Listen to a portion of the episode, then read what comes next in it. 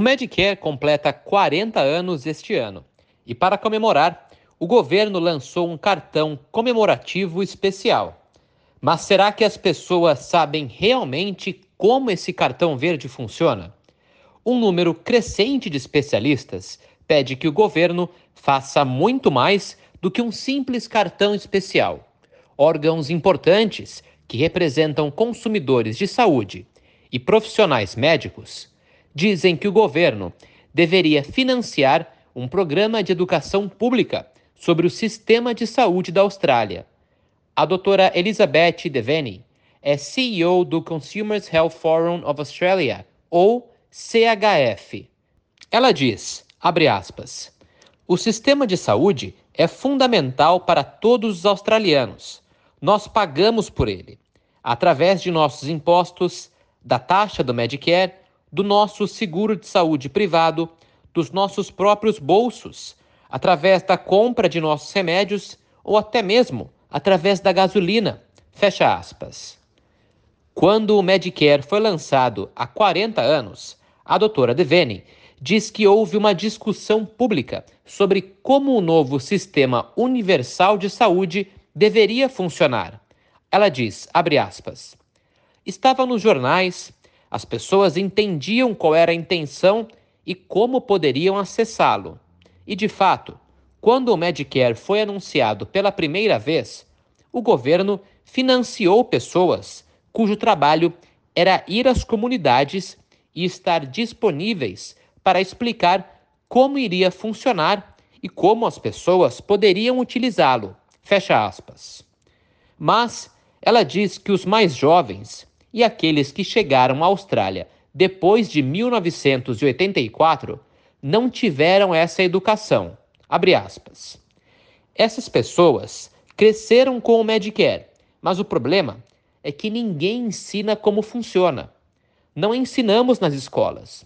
Na verdade, até os médicos dizem que quando terminam o treinamento e começam a trabalhar, descobrem que há coisas sobre o Medicare que eles não sabiam. Fecha aspas. O CHF está preocupado com a falta de conhecimento dos australianos sobre o sistema de saúde, o que significa que as pessoas estão perdendo e pagando mais pelos serviços de saúde. O Royal Australian College of General Practitioners também expressou preocupação similar, emitindo uma declaração pedindo mais educação na área de saúde, especificamente sobre o Medicare. Ambas as organizações argumentam que, numa crise do custo de vida, é mais importante do que nunca que os australianos saibam que têm direito a cuidados de saúde gratuitos e subsidiados pelo governo. No ano passado, a proporção de pessoas que atrasaram ou não consultaram um médico por causa do custo aumentou para 30%, de acordo com o Instituto Australiano de Estatísticas. Outro dado preocupante é que aqueles com um problema de saúde de longa duração têm maior probabilidade de deixar de consultar um médico ou serviço de saúde. A doutora Devene diz que são essas pessoas que podem se beneficiar mais com uma maior educação sobre o Medicare. Ela diz, abre aspas, no esquema de benefícios farmacêuticos, existe algo chamado rede de segurança. Também temos isso no Medicare. Quando a pessoa gasta uma certa quantia com medicação no Medicare, o governo passa a oferecer maior subsídio para o restante, o que significa que as medicações passarão a ser mais baratas para essas pessoas. Porém, quando a pessoa atinge essa quantia, ninguém avisa.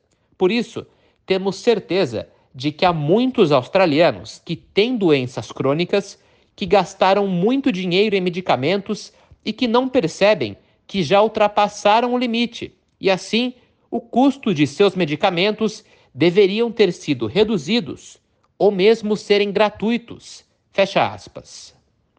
A CHF recomenda que os processos de descontos, como este, sejam automatizados e mais flexíveis para os indivíduos. Mas a doutora Devene destaca que soluções simples muitas vezes se resumem à educação sobre o Medicare. Por exemplo, ela diz que muitas pessoas não sabem que podem solicitar ao seu médico de família que cobrem do Medicare, mesmo que não seja o procedimento normal da clínica. Mesmo que o médico não possa oferecer um serviço totalmente reembolsado, ele vinculará o paciente a outros serviços que possam. A doutora Devaki Monani é professora sênior do Serviço Social na Universidade Charles Darwin. Ela diz que os programas educativos também terão que levar em conta o contexto político e cultural dos imigrantes, não apenas nos seus países anteriores, mas também na Austrália. Ela diz, abre aspas, há um grande desafio quando incluímos todas as comunidades cultural e linguisticamente diversas, ou quando cobrimos uma declaração que diz imigrantes. A questão é que a elegibilidade do Medicare depende, na verdade, do status do seu visto. Fecha aspas. A doutora Monani diz que a linguagem também pode ser uma questão importante nos ambientes de saúde e na comunicação de mensagens de saúde pública.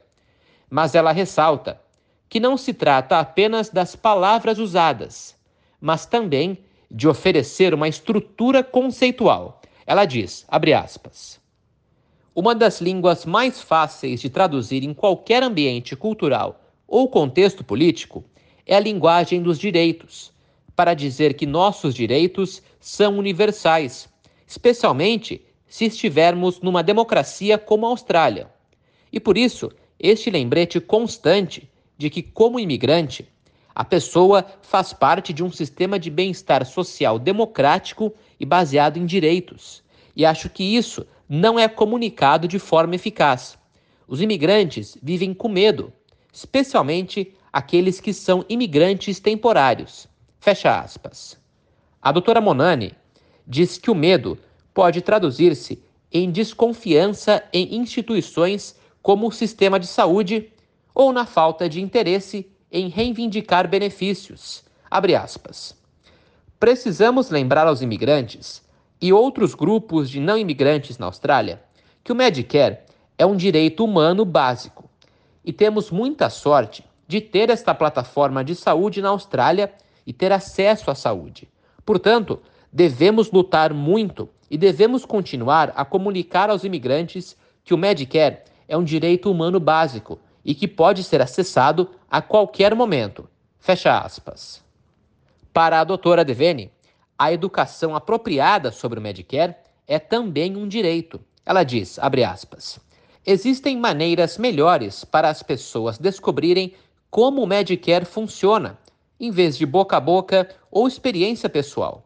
Por isso, quando apresentamos o orçamento, argumentamos que as pessoas deveriam ter a oportunidade de aprender sobre o Medicare e que nós seríamos capazes de fazer isso fornecendo-lhes recursos em vários idiomas através de serviços comunitários para que as pessoas possam entender como fazer melhor uso do Medicare.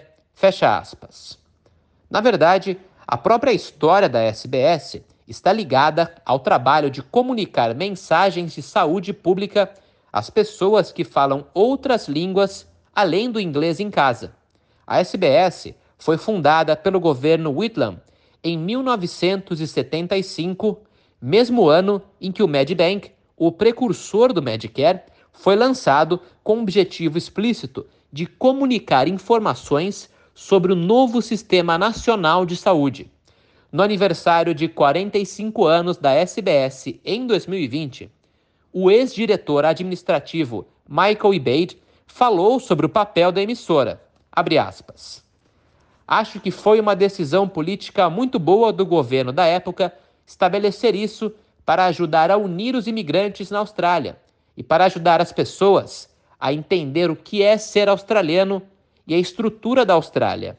Por isso, acho que nosso papel hoje é mais importante do que nunca na história da Austrália. Fecha aspas.